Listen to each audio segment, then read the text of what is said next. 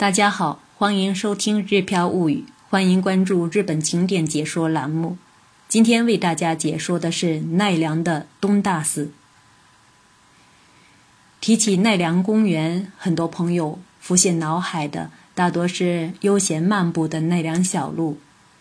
其实，奈良公园附近有四处世界遗产，东大寺就是其中之一。世界最大木建筑和日本最大铜佛。这两大亮点吸引游人争相前往东大寺。下面我们先来了解一下东大寺的历史。圣武天皇时代，日本天灾人祸频发，时局动荡，人心惶惶。笃信佛教的圣武天皇希望能够借助佛教的力量安定民心，于七四三年接受梁变的禁言。铸造大佛，并建立东大寺作为国分寺的总本山。七五二年举行了盛大的大佛开眼仪式。七五三年，鉴真在东大寺开戒堂院，培养僧人。东大寺是当时南都六宗之一，以华严宗为主的同时兼学六宗。一一八一年，平重衡火烧南都，除二月堂、法华堂、转亥门、正仓院之外，东大寺其他建筑全部烧毁。中兴之祖重元在后白河上皇和元赖朝支持下，主持募捐重建工作，于一一八五年举行大佛开眼仪式，一一九一年完成大佛殿的重建。一二零三年，后白河天皇和元赖朝同时列席参加总供养。到一五六七年时，东大寺被卷入三好和松永之战中，再次遭受大火焚毁。此后一百四十多年间，东大寺大佛一直处于没有屋顶、没头的状态。一六八四年，恭庆上人发动募捐。于一六九一年完成大佛修理。一六九三年，德川纲吉和贵昌院召见恭庆，使东大寺修复成为国家的事业。一六九四年，大佛殿重建，一七零八年完成。由于经费紧缺，修理大佛殿时不得不将大佛殿的面宽从八十五点八米缩小到了五十七点五米。即便如此，据说当时耗费的修理费用也相当于现在的一百亿日元。明治维新时期，神佛分离令颁布后，给东大寺造成了一定的损害。所幸呢，免于太平洋战争的空袭，东大寺作为世界最大的单体木建筑，才得以保存下来。接下来，我们来看一下东大寺的正门南大门。东大寺南大门于九六二年毁于大风之后，两百三十七年间都没有重建。也就是说，平重衡火烧南都前，南大门就已经倒了。重元采用宋朝的大佛样建筑手法重建南大门，于一一九九年完工。现在的南大门宽十二米，从基石上开始高达二十五点四米，是目前日本国内最大的寺门。远眺南大门外观呈两层五间三入口的结构，站在大门正中入口仰望屋顶，可以发现内部架空。十八根高达二十一米的圆柱直达二楼顶部。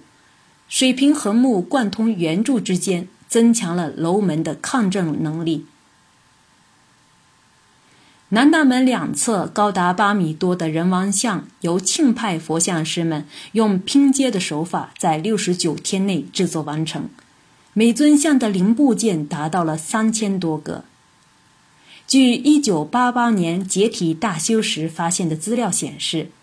嘴巴张开的阿形象由运庆和快庆率十三人完成；双唇紧闭的模型像由定觉和战庆率十二人制作而成。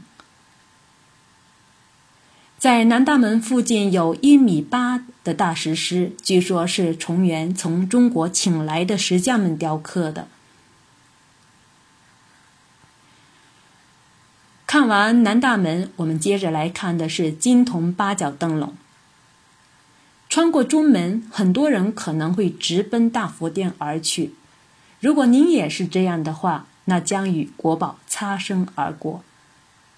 建于七五二年的金铜八角灯笼是国宝，也是日本国内最古老的铜制灯笼。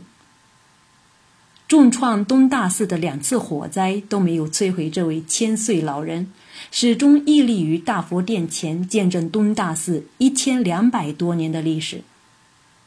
高四米六、宽一米的八角灯笼上镶嵌八块壁板，四块雕刻狮子。四块雕刻手持铜钵、身横笛尺八的音乐菩萨。据说，一九六二年东北面的铜箔菩萨壁板被盗，找回来时，除菩萨之外，周围全都被剥离了。看完了八角灯笼，接下来要带大家了解的是大佛殿和大佛。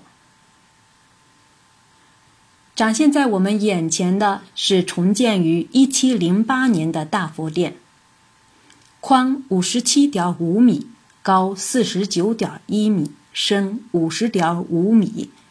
与镰仓时代重建的大佛殿相比，现在的大佛殿规模已经缩小到原来的三分之二。尽管如此，依然是世界上最大的单体木建筑。在大殿内的正中央设有观象窗，打开观象窗的话，站在大佛殿外就能瞻仰大佛。不过，一年当中也就元旦和八月十五望灯供养会，短短几小时内才有这样的机会。大佛的正式名称为卢舍那佛，在《华严经》里和释迦如来一样，能够给现世的人们带来幸福与繁荣。大佛坐像高十四点八九八米，宽十二米，脸部约有五米，重两百五十吨。双手合十站在大佛像前时，不知为何，心里想的更多的却是一千两百多年前的人们是如何造出大佛的。一阵阵欢呼声会时不时打破殿内的肃穆。